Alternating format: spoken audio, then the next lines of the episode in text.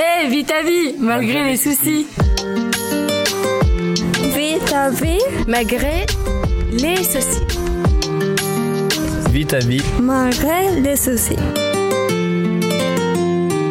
Vite à vie, malgré les soucis. Vite à vie, voilà. Bonjour à tous, vous écoutez Vite à vie, malgré les soucis, la deuxième émission des jeunes de l'école de la deuxième chance de Niort. On est le 6 octobre 2023 et on enregistre ce programme en public dans l'auditorium du Conservatoire de Niort. Cette semaine, on vous a préparé une émission radio qui met en lumière la jeunesse, ses questionnements, ses difficultés et quelques solutions quand même au programme de nos émissions. On vous présentera un dossier spécial consacré à la précarité des jeunes, l'alimentation, le logement, l'insertion professionnelle et la réforme du RSA. Pierre Lecomte, formateur à l'EDC de Niort, sera l'invité de ce dossier. Quelle est l'importance des cours d'éducation sexuelle à l'école? On y répondra avec des Niortais et une animatrice du planning familial. La santé mentale des jeunes est-elle en train de se dégrader? Oui, si l'on en croit les chiffres. On parlera de ce phénomène avec une psychologue intervenante à l'EDC. Et vous le savez aussi bien que nous, la vie est un combat. On terminera avec le portrait d'un maître des arts martiaux qui transmet son savoir et ses valeurs aux jeunes d'ici. Vous avez le programme, c'est parti.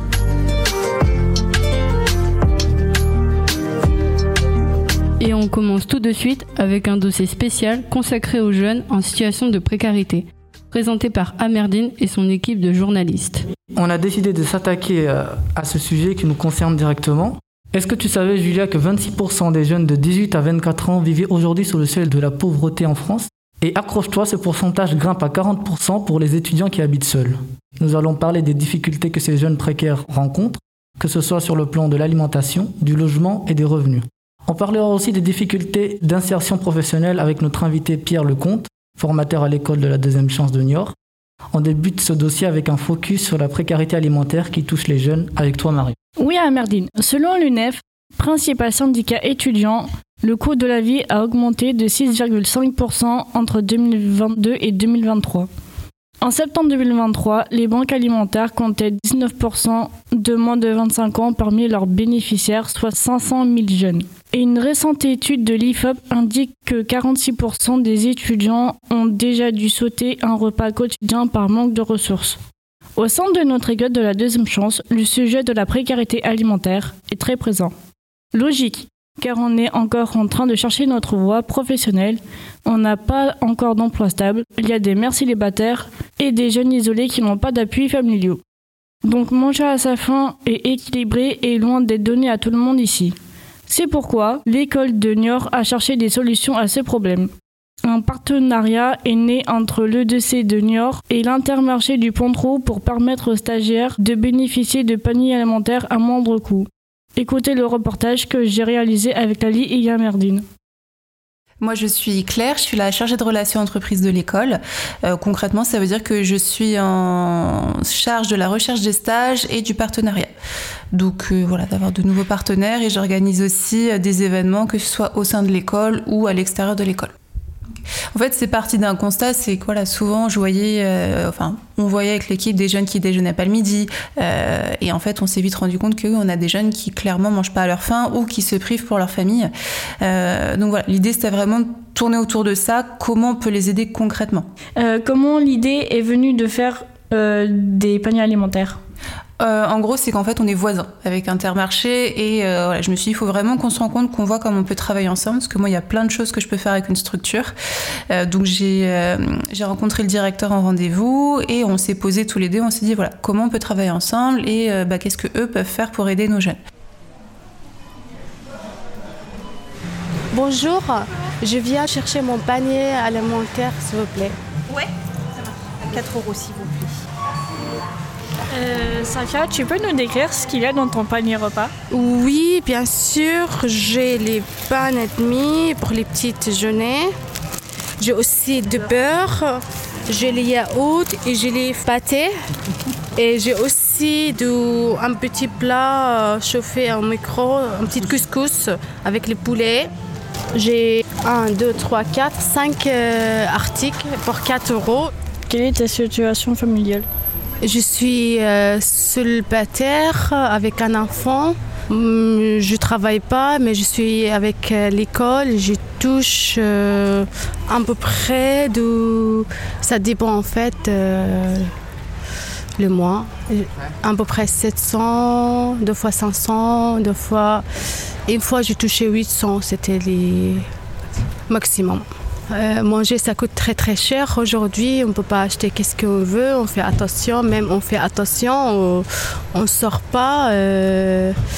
Qu'est-ce que cela t'apporte d'aller chercher les paniers alimentaires? Avant, je n'arrivais pas à manger les yaourts, les choses, je laissais pour mon fils. Mais aujourd'hui, je peux aussi partager avec lui les malmodes. Je mange les yaourts, les, les fromages, euh, les petits trucs. Avant, je me privais de manger parce que ça coûtait très cher et je, je pensais à lui seulement. Mais aujourd'hui, avec cette panier, je peux aussi bien manger.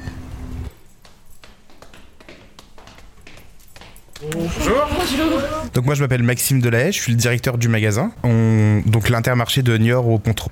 Alors les paniers repas sont faits par les employés de mise en rayon le matin quand elles enlèvent les dates du jour et elles les mettent dans les paniers. Donc c'est une valeur de 15 euros de prix de vente qu'on vend 4 euros. Donc pour moi c'est important pour, euh, pour les gens qui ont pas ou peu de moyens, il y a tellement de monde maintenant qui arrive plus à manger à sa faim, euh, l'inflation, euh, tout ça. Donc c'est une façon aussi pour nous d'aider les gens. Donc nous on jette rien, on est un des seuls supermarchés à rien jeter. Donc déjà on travaille avec deux écoles, donc euh, la vôtre et Luco pour les paniers. On travaille beaucoup de produits frais qu'on reçoit bruts, donc c'est-à-dire qu'on fabrique au jour le jour, que ce soit sur la boulangerie, le traiteur, la boucherie, la poissonnerie. Et ce qu'il y a à jeter, donc par exemple s'il reste du pain de soir, ça part pour un élevage euh, de porc. Les fruits et légumes pareil, c'est pour un élevage de porc. Et la viande et le poisson et la charcuterie, ça part pour un- une usine de croquettes pour chiens. Donc euh, au final, on jette jamais rien à la poubelle. Merci Marion pour ce reportage. Et on le sait tous, quand on est précaire, deux dépenses pèsent sur le budget. L'alimentation, comme on vient de le voir, et le logement. Le marché de l'immobilier est en crise en ce moment. Même ceux qui ont de l'argent sont en difficulté pour acheter et vendre leurs biens. Les loyers continuent à augmenter dans les moyennes et grandes villes. Pour une bonne partie de la jeunesse, pas encore bien insérée dans la vie active, c'est vraiment devenu une galère de se loger. On voit ça dans les détails avec Nadil et Cécilia. Les chiffres que nous avons trouvés démontrent l'impact de cette crise du logement sur les jeunes précaires. Un récent sondage OpinionWay publié en septembre dernier rapporte que 88% des jeunes interrogés trouvent que se loger est devenu un parcours du combattant. 12% d'entre eux ont dû renoncer à poursuivre leurs études faute de solutions de logement et 14% ont été obligés de refuser un emploi. Pour connaître les aides et dispositifs destinés aux jeunes pour se loger, je me suis rendue à la DIL 79. C'est l'agence départementale d'information sur le logement de Deux-Sèvres. La DIL a un rôle d'information, d'accompagnement des personnes en difficulté sur le plan juridique et financier. Les équipes de la DIL sont composées de juristes comme Camille Tartar qui a accepté de répondre à nos questions. Comment des jeunes comme nous qui n'ont pas de salaire, juste une aide de moins de 600 euros, peuvent trouver un logement. Alors déjà, je dirais que la première chose à faire, c'est plutôt de se tourner vers le parc HLM, hein, les logements sociaux, puisque euh, ces logements sociaux sont normalement à destination des personnes qui ont des revenus modestes. Et puis après, bon, bah, si dans le parc social c'est compliqué d'obtenir quelque chose parce qu'on sait qu'il y a des délais d'attente assez importants, euh, se tourner éventuellement vers le parc privé et puis essayer de trouver un propriétaire qui fasse confiance euh, avec éventuellement l'aide des dispositifs de garantie. Par exemple, le dispositif Visal. Euh, Aujourd'hui, les locataires euh, de moins de 30 ans euh, peuvent profiter de ce dispositif qui est là pour rassurer le propriétaire contre un risque d'impayé de loyer. hein. Ce dispositif est porté par l'État et Action Logement. Donc le but, hein, c'est de, euh, voilà, de faciliter la, mise en location des logements et ça évite au locataire de fournir un garant personne physique, hein, ce que le locataire n'a pas toujours puisque euh, bah, il n'y a pas toujours les parents derrière ou les parents sont loin ou on est fâché avec sa famille ou les parents n'ont pas les moyens de se porter garant. Donc voilà, il y a par exemple ce dispositif Visal qui est là pour faciliter les choses. Quelles sont les aides au logement auxquels les jeunes ont droit et notamment les jeunes et en difficulté?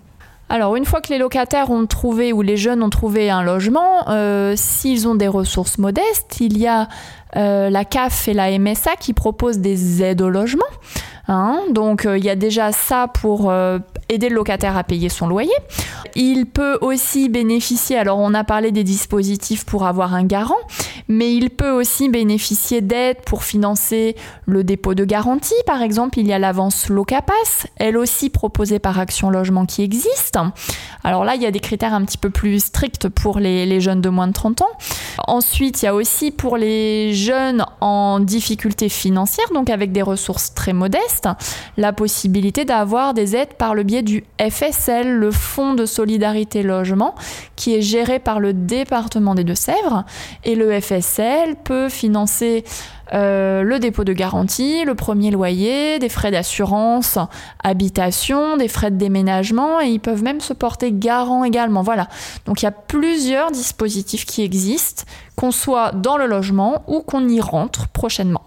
N'hésitez pas à contacter la DIL si vous souhaitez connaître vos droits au logement et être accompagné dans vos démarches.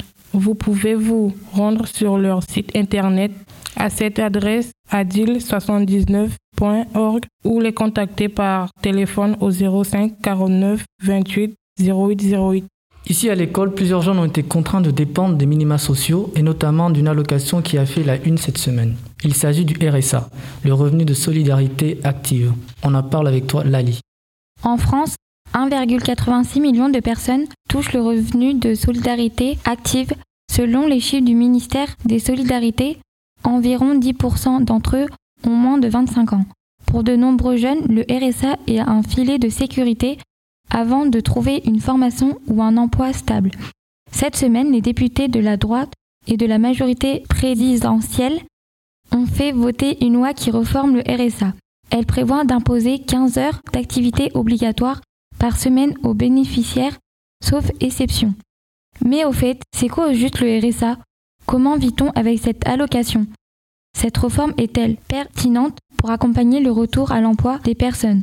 On a posé toutes ces questions à Roséline Beaulieu, assistante sociale dans le département du ministère. Pour bénéficier du RSA, il faut euh, soit avoir 25 euh, ans au minimum et être sans ressources, ne pas percevoir de salaire, ne pas percevoir de chômage, euh, être vraiment sans ressources, ou alors être travailleur pauvre, c'est-à-dire que le RSA vient compléter le tout petit salaire d'une personne. Donc ça, c'est la première vraiment condition. Et puis l'autre condition, le RSA, il est ouvert dès 18 ans pour les jeunes qui, qui sont parents ou, ou les femmes enceintes. Dès lors qu'il y a un enfant, dès 18 ans, on peut avoir le RSA. Quelles sont les conditions de vie de ceux qui vivent avec cette allocation? Alors cette allocation, elle est très très faible au final. Hein. Pour euh, par exemple une personne seule qui a le RSA, c'est à peu près 600 euh, euros par mois. Et le coût de la vie, que ce soit le logement, l'alimentation, tout ça, ça a énormément augmenté. Donc en fait, la plupart des gens qui sont au RSA, moi, ceux que je rencontre, ils vont au Resto du Cœur, au Secours Populaire pour récupérer gratuitement de la nourriture. Sinon, ils n'arrivent pas à payer leurs factures tous les mois.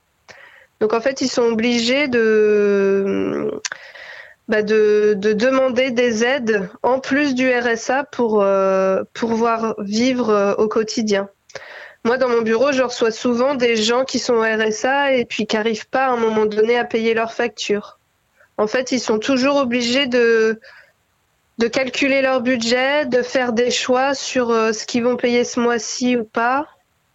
Et des fois, il y en a qui, qui, qui malheureusement s'endettent, c'est-à-dire qu'ils accumulent plein de factures impayées et, et après c'est compliqué.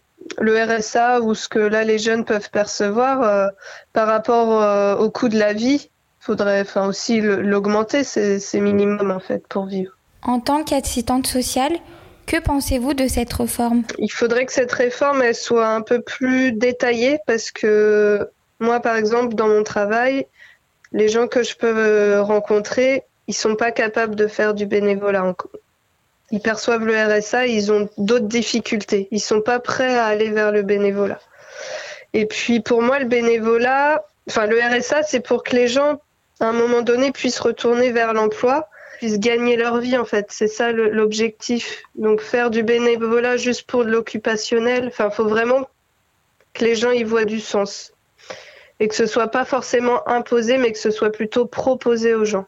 Que ce soit pas une condition pour que les gens perçoivent leur RSA tous les mois. Que ce soit plutôt une proposition. Et vous, autour du plateau, comment vous en sortez pour vivre? Est-ce que vous êtes touché par la précarité? Si oui, racontez-nous comment ça se passe pour vous. Julia Alors moi, j'ai eu euh, un appartement en Dordogne et euh, j'avais pas beaucoup de revenus. Du coup, c'était assez compliqué pour moi de payer euh, le loyer, les factures et l'alimentation. Du coup, j'ai dû retourner chez ma mère, mais même avec elle, avec ses revenus, c'était compliqué des fois de finir le mois. Julien Moi, du coup, les... je mets de l'argent de côté. Pour euh, payer mon permis, c'est pas toujours évident hein, parce que je suis obligé de me faire qu'un seul plaisir par mois et mettre le reste de côté. Safia? Oui, pour moi, avant, je, euh, je viens de l'école Deuxième Chance, je travaillais demi-temps. Je faisais les ménages, je faisais les planches, je fais, je gagnais pas très, très bien aussi, je gagnais euh, pas beaucoup. Pour ça, euh, c'était très dur de ressortir et faire les plaisirs avec un petit salaire. Aujourd'hui aussi, c'est compliqué de sortir aussi avec qu'est-ce qu'on touche, mais voilà. Merci de nous avoir partagé vos expériences. Passons maintenant à un sujet qui nous concerne tous ici à l'école de la deuxième chance. Il s'agit des difficultés d'insertion professionnelle. L'absence de diplôme, de formation ou d'expérience professionnelle peut être un obstacle pour trouver du travail et donc avoir une, stabilité financière. Pour en parler, nous accueillerons sur notre plateau Pierre Lecomte, formateur à l'école de la deuxième chance de Niort. Bonjour Pierre. Bonjour. Pierre, quels sont les principaux, obstacles que les jeunes rencontrent dans l'insertion professionnelle avant de rentrer à l'école? Alors ils peuvent être nombreux, ça dépend pour chaque euh, stagiaire. J'ai envie de dire que du coup chaque stagiaire peut rencontrer des difficultés euh, différentes. Après, du coup, c'est vrai que les jeunes qui intègrent euh, l'école de la deuxième chance, souvent ils ont vécu une rupture dans leur parcours. ça peut venir d'une difficulté rencontrée à l'école, qui a pu du coup avoir ensuite des incidences, par exemple sur la santé mentale. Donc je crois qu'on parlera un petit peu aujourd'hui. Il peut y avoir un manque de confiance en soi. Euh, c'est vrai que du coup, parfois, euh, les jeunes qui arrivent à l'école sont très jeunes, justement, et sont un peu perdus. Ils ont besoin de quelqu'un pour, euh, pour les aider, pour les orienter. Ça peut être aussi des problèmes de mobilité pour les jeunes qui viennent justement du milieu rural, donc c'est parfois compliqué de trouver du travail quand on n'a pas moyen de se déplacer, etc. ça peut être aussi des situations de handicap. Euh, du coup, au sein de l'école, on accompagne aussi des jeunes qui sont reconnus en qualité très handicapés. Du coup, euh, là, ça rajoute encore des difficultés euh, à l'insertion professionnelle. Souvent, on parle de problèmes périphériques à l'emploi. En fait, c'est des, freins à lever et ils sont nombreux. Donc, je ne vais pas tous les, les, dire ici, mais du coup, ils sont très nombreux. Parfois, certains jeunes aussi peuvent cumuler plusieurs freins. Et donc, c'est pour ça que du coup, nous, à l'école, on prend le temps pour essayer de lever ces freins euh, euh, les uns après les autres. Comment faites-vous comment faites-vous concrètement pour aider les jeunes à réussir l'insertion professionnelle? Alors, euh, ici, à l'école de la deuxième chance, on essaie d'accompagner les jeunes de façon globale, transversale, c'est-à-dire qu'on ne s'occupe pas que du projet professionnel, justement, on va essayer de traiter de plein de sujets divers et variés pour que du coup, ils puissent gagner en confiance parce que ça c'est euh, un des axes sur lequel on essaye de, travailler. Euh, il y a beaucoup aussi forcément de travail sur euh, les techniques de recherche d'emploi, sur le projet professionnel, essayer de, trouver leur voie. mais du coup, il y a aussi du coup des projets pédagogiques comme bah, celui qui se passe actuellement, donc le projet radio, ça peut être d'autres projets qui peuvent permettre du coup aux jeunes de découvrir d'autres environnements, de pouvoir se rendre compte qu'en fait même quand ils sortent de leur zone de confort, ils sont capables de réaliser de nombreuses choses. Et, euh, donc c'est euh, avec le temps, avec des stages, avec euh, les projets, avec, tout ça, tout ce qu'on met en place, que les jeunes, au fur et à mesure du temps, vont pouvoir bah, trouver les clés eux-mêmes finalement pour réaliser leur, leur projet professionnel. Avec quel outil pour sa vie professionnelle le, le jeune ressort de l'école? Alors, euh, bah, si on part sur des, sur des outils très concrets, déjà, un jeune qui va sortir de l'école de la deuxième chance, il va savoir faire un CV, il va savoir faire une lettre de motivation, il va savoir euh, se présenter lors d'un entretien de recrutement, il va avoir aussi du coup euh, tous les documents euh, de, compte rendu de stage, où euh, justement ça peut servir aussi de document à remettre aux entreprises pour dire bah voilà j'ai fait un stage ici, ce qui s'est très bien passé, etc. Il y a aussi du coup l'attestation des compétences acquises, donc même si du coup nous ici au sein de l'école on remet pas de diplôme, on remet une attestation où justement le jeune peut justifier que bah voilà j'ai ça comme compétence, par exemple prendre la parole en public, je sais défendre une opinion, etc., etc. Faire preuve d'initiative. Enfin voilà, tout ça, du coup, ça peut être quelque chose qui peut être aussi remis euh, aux entreprises. Et puis, euh, chaque jeune ressort aussi de l'école avec euh, un portefeuille de compétences. donc là, c'est tout, tout, ce qu'il a pu produire à l'école il peut repartir du coup avec de version, en version numérique. Donc il a une trace de tout ce qui a été réalisé au sein de l'école. Après, euh, les, outils euh, de façon un peu moins concrète, on va dire, c'est toutes les connaissances en fait qui vont être accumulées pendant, pendant un parcours. En tant que formateur, qu'est-ce que ça fait quand les jeunes qu'on accompagne arrivent à trouver leur voie et à obtenir un emploi stable? Bah forcément, c'est un sentiment euh, positif de, fierté, de, travail accompli. Parce que du coup, nous, si euh, en tant que formateur, on a décidé de travailler à l'école La Deuxième Chance, c'est qu'on avait envie de s'investir pour la réussite des jeunes. Donc forcément, quand ils arrivent euh, à trouver leur voie, à s'épanouir dans leur vie professionnelle et personnelle, c'est un sentiment euh, de joie, de plaisir.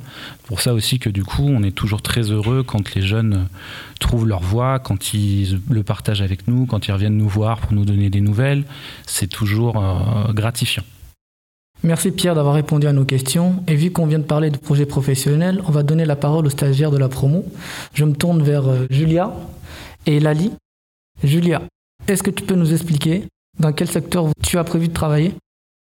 Alors moi j'ai prévu de travailler dans la petite enfance. Du coup, euh, pourquoi? Parce que bah, j'aime beaucoup aider les enfants, euh, les accompagner, les aider et les voir s'épanouir. Lali?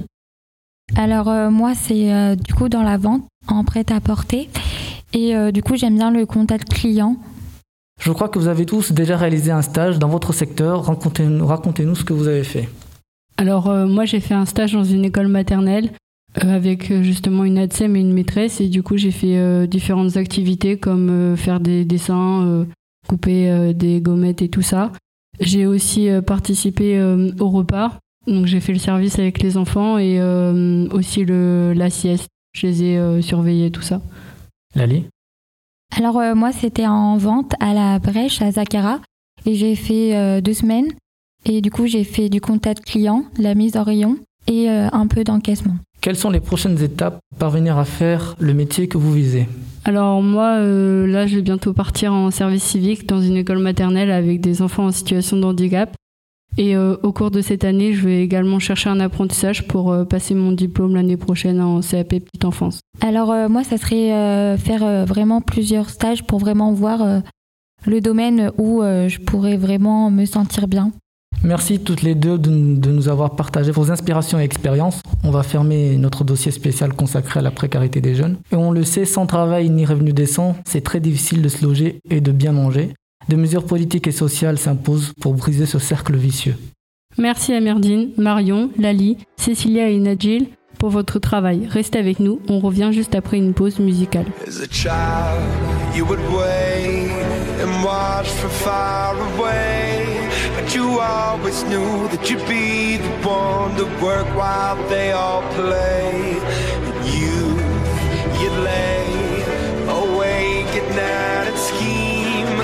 of all the things that you would change, but it was just a dream.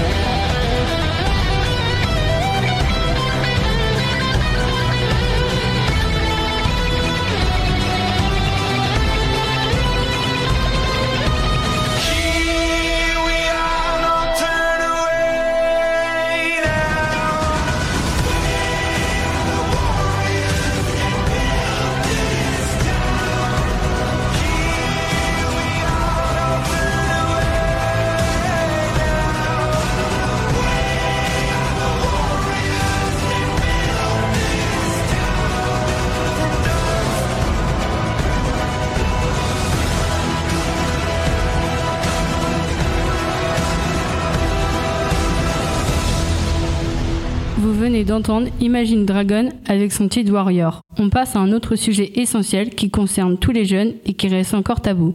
L'éducation à la sexualité. Un sujet que j'ai réalisé avec Safia, Ambrosia et Aurélie. Et c'est toi, Safia, qui nous a donné cette idée en conférence de rédaction. Oui, euh, parce que je suis un maman, j'ai euh, une petite garçon de 5 ans et à l'école.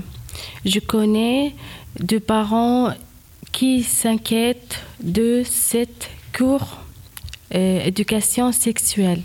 Avant d'en parler avec des professionnels, nous sommes allés à la rencontre des habitants de Niort pour récolter leurs souvenirs des cours d'éducation à la sexualité. Qu'est-ce que vous avez appris euh, pendant vos cours d'éducation sexuelle?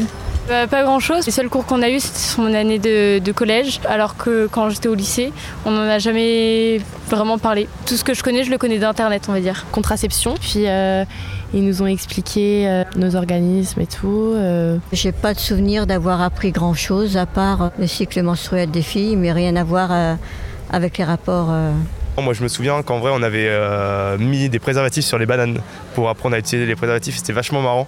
Et euh, depuis, c'est resté quand même. Et c'est très important d'utiliser les préservatifs pour les rapports, euh, de protéger évidemment.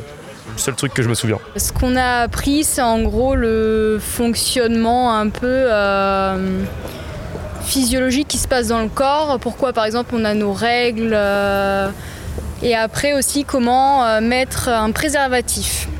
Donc euh, après, on l'a pas fait personnellement, c'était la prof qui nous avait montré comment euh, fallait faire. Avec le recul, qu'est-ce que vous auriez aimé qu'on vous transmette ou apprenne?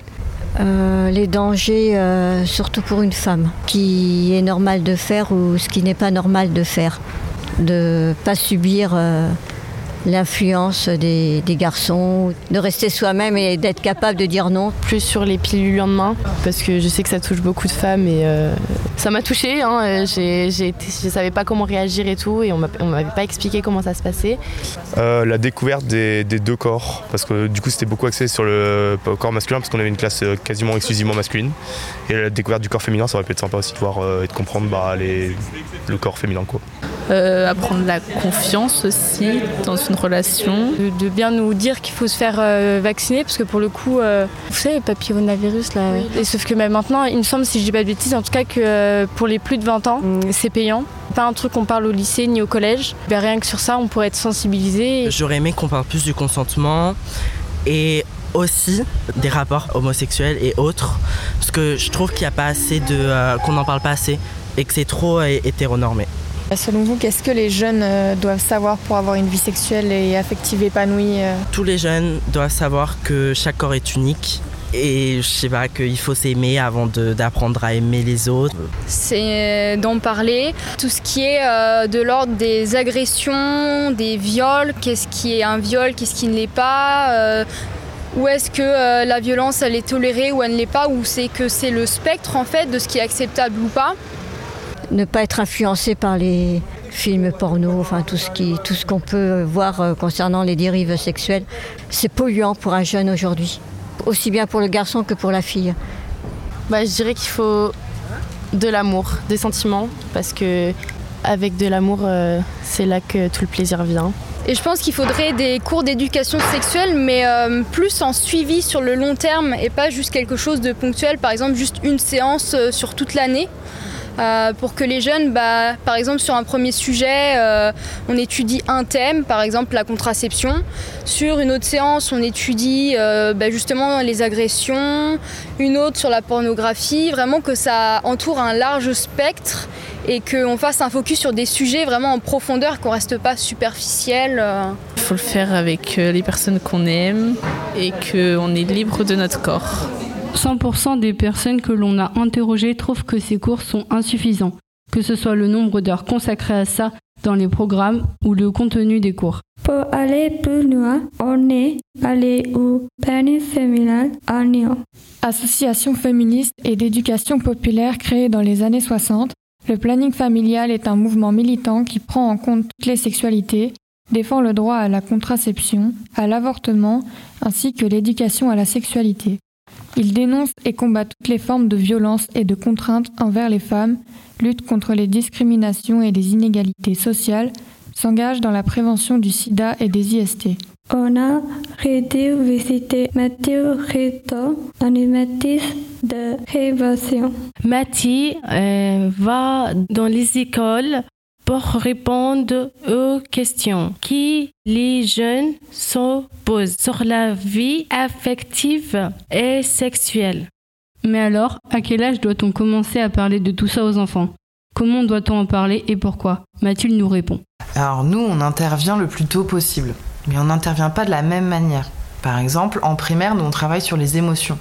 On va travailler sur euh, comment on verbalise une émotion quand on a un petit garçon, quand on a une petite fille. Et on essaye de euh, faire en sorte que les petites filles aient aussi accès à la colère et que les garçons puissent aussi euh, pleurer ou exprimer la tristesse. Et on part du principe que si tout petit on apprend à verbaliser ses émotions, alors on sort de la frustration et on sort aussi des rapports inégaux de genre. Donc on intervient très petit, dans les petites classes. Mais par contre, on va pas du tout leur parler de sexualité. C'est pas du tout l'âge. Pour les plus vieux, on peut faire euh, des débats mouvants, c'est-à-dire, je veux dire, une phrase qui va être ouverte, euh, qui peut être clivante, par exemple, euh, avec toutes les méthodes de contraception qui existent aujourd'hui.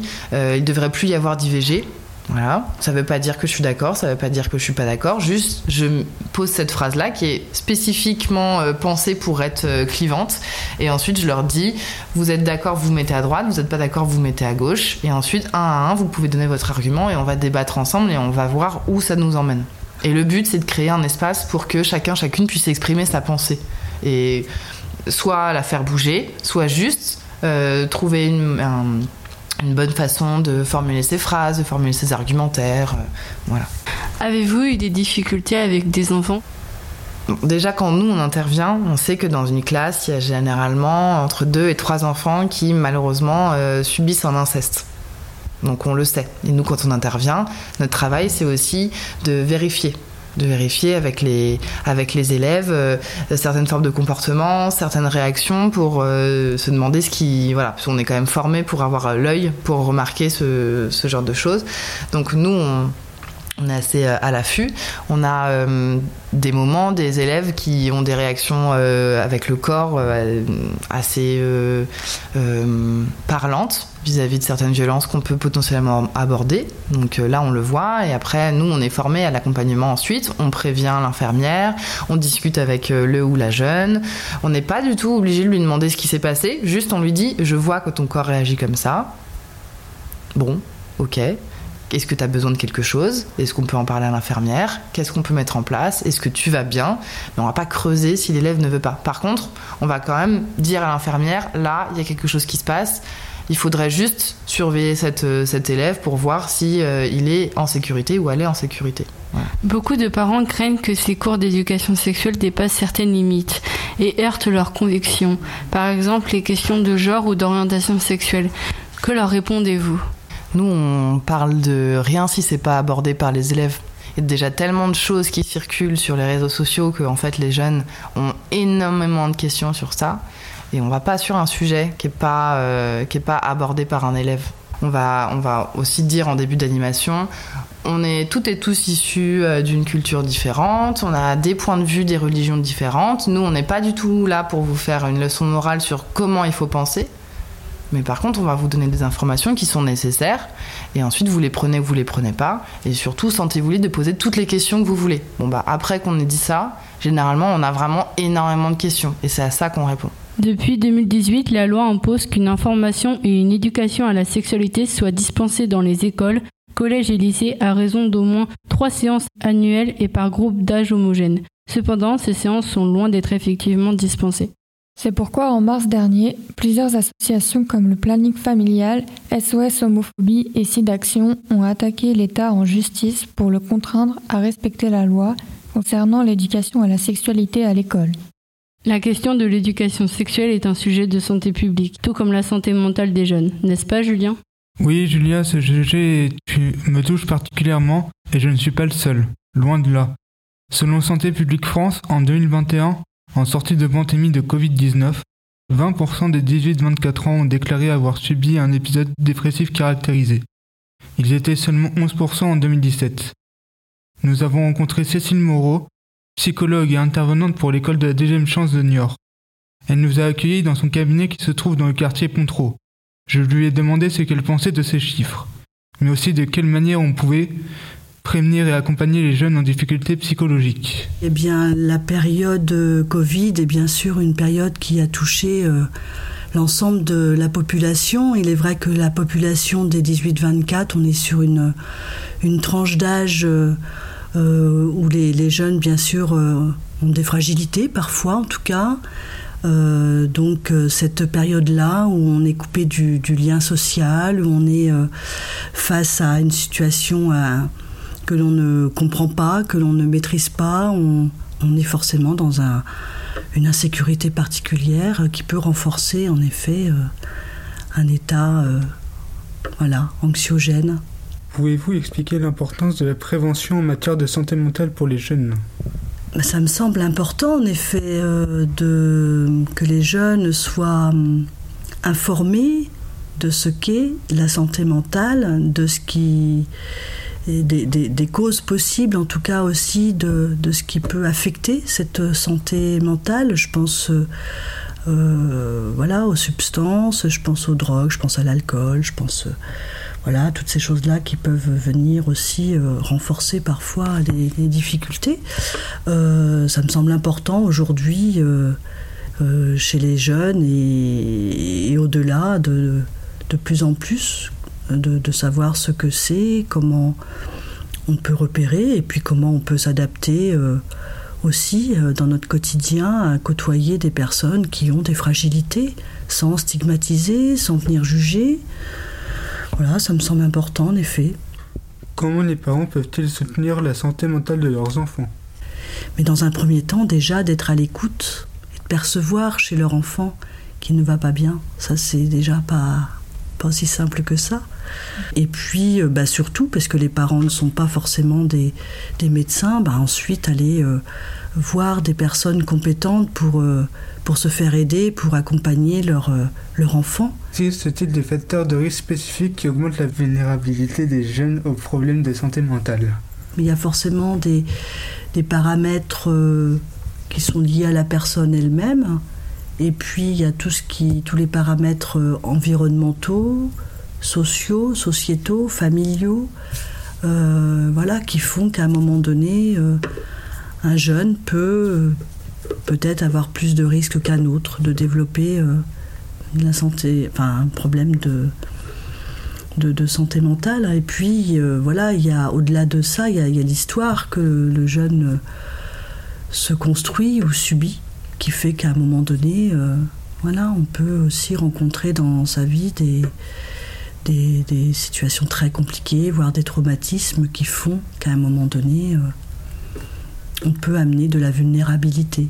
En écoutant, en comprenant et en soutenant les jeunes en souffrance psychologique, on veut contribuer à créer un monde où ils se sentent en sécurité pour partager leurs émotions et leurs préoccupations. Et bien sûr, n'hésitez pas à aller consulter un professionnel de santé si vous en sentez le besoin. Si vous avez entre 11 et 25 ans, vous pouvez contacter l'Agora MDA Sud qui se trouve au 5 avenue de Limoges. Vous pouvez y aller directement ou prendre rendez-vous par téléphone au 05 49 65 22 71. Allez-y, c'est confidentiel et gratuit. Merci Julien pour ce sujet. On vous a parlé de santé mentale. Passons maintenant à la santé du corps. Et toi Clément, tu nous emmènes dans l'univers des sports de combat? Oui Julien. Noah et moi, nous sommes fans de sports de combat. On a pratiqué pendant plusieurs années le MMA, le free fight, le taekwondo ou encore la boxe. Pendant mon parcours sportif, une personnalité m'a marqué, j'ai voulu vous la faire découvrir. Il s'agit de Jean-Marc Sagori. Nous sommes allés à sa rencontre dans sa salle de sport à Magné, dans les Deux-Sèvres. En le voyant comme ça, on n'imagine pas forcément que ce monsieur est un maître incontesté des arts martiaux. Avec un palmarès long comme le bras, on a choisi de lui tirer le portrait. C'est un tatouage qui représente un tigre et un dragon. C'est le symbole du club, c'est le symbole qui est sur les poignets de Kwai Chang Ken dans le, dans le téléfilm Kung Fu. Le tigre représente la puissance, le dragon euh, la force et la sagesse. Et pour pratiquer les arts martiaux, il faut les deux. J'ai commencé les sports de combat pour, euh, pour deux raisons. Parce que j'étais un enfant très turbulent et dynamique, voire même agressif. Et que j'ai découvert les arts martiaux à travers une série télévisée qui s'appelait Kung Fu, où, euh, où il y avait beaucoup de principes euh, très zen qu'apportaient les arts martiaux et ça m'a intéressé. J'ai voulu m'y mettre. Je voulais commencer par le kung fu, mais quand euh, j'étais à Niort, il n'y avait pas de kung fu, donc j'ai commencé par le karaté. Quand j'allais passer ma ceinture noire, le prof que j'avais est passé au taekwondo. Donc on a, on a tous basculé en taekwondo. J'ai présenté assez rapidement ma ceinture noire de taekwondo.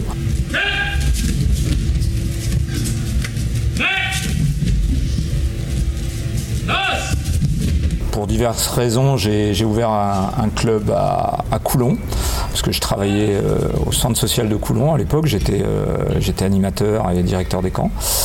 Et puis ça a pris, et puis, euh, et puis bah, de fil en aiguille, le club s'est développé. J'ai été membre de l'équipe de France technique de taekwondo, vice-champion de France et deuxième de la Coupe de France. Euh, j'ai été euh, troisième au championnat du monde de Hapkido en Corée, plusieurs fois champion de région combat. Euh, j'ai été classé au niveau international en combat taekwondo.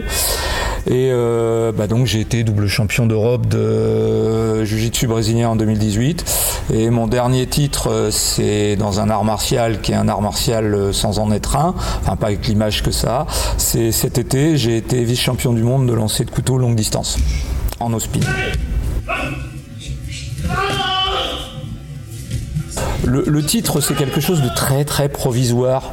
C'est, euh, après on le met dans les souvenirs, on l'a fait, mais en fait euh, les gens ils, ils disent je veux faire ça pour mon prof, je non faut faire ça pour soi, pour son propre plaisir, garder un bon souvenir, et puis voilà, et puis faut, faut après faut regarder ailleurs, faut pas vivre que de ça. C'est vrai que j'ai sacrifié une partie de, de ma vie de famille pendant des années pour pouvoir passer les diplômes, pour pouvoir aller en compétition. Euh, je voyais très peu ma fille, je voyais très peu ma femme.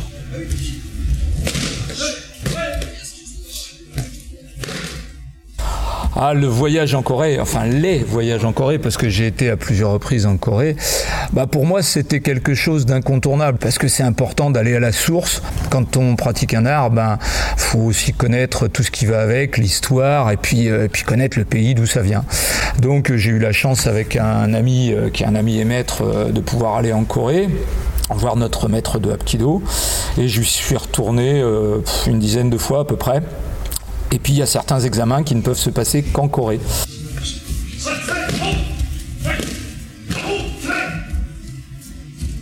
Bah, D'ici 10 ans, 15 ans, je pense que je serai à la retraite. Alors, mes élèves me disent euh, que je prendrai jamais ma retraite. C'est clair que tant que je pourrai bouger, euh, je laisserai pas tomber les élèves et je continuerai de transmettre mon savoir au moins une fois de temps en temps, en stage, etc. Mais arrivé à un certain stade, faudra lever le pied. Jean-Marc est tellement balèze qu'il a créé sa propre discipline, le Hapki Mosul, un sport qui fait synthèse entre différents arts martiaux. Merci pour ce portrait Clément. On salue ton coéquipier Noah qui n'a pas pu être avec nous aujourd'hui. Maintenant raconte-nous un peu ton parcours à toi dans les arts martiaux.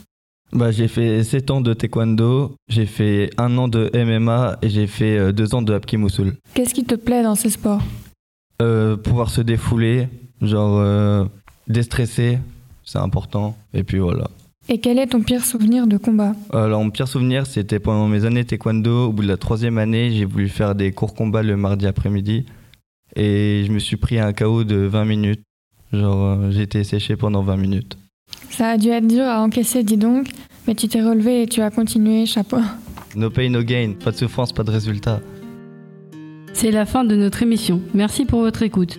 Vous pourrez réécouter cette émission sur les plateformes de streaming Spotify, Deezer, Apple Podcast, SoundCloud, à la page de l'association d'éducation aux médias Chronosekeros qui nous a accompagnés dans cette semaine radio. Merci au Conservatoire de Niort pour son accueil. Merci aussi à tous ceux qui ont accepté de témoigner à nos micros. Et merci à vous, le public, pour votre présence. C'était Vite à vie malgré les soucis, l'émission des jeunes de l'école de la deuxième chance de Niort.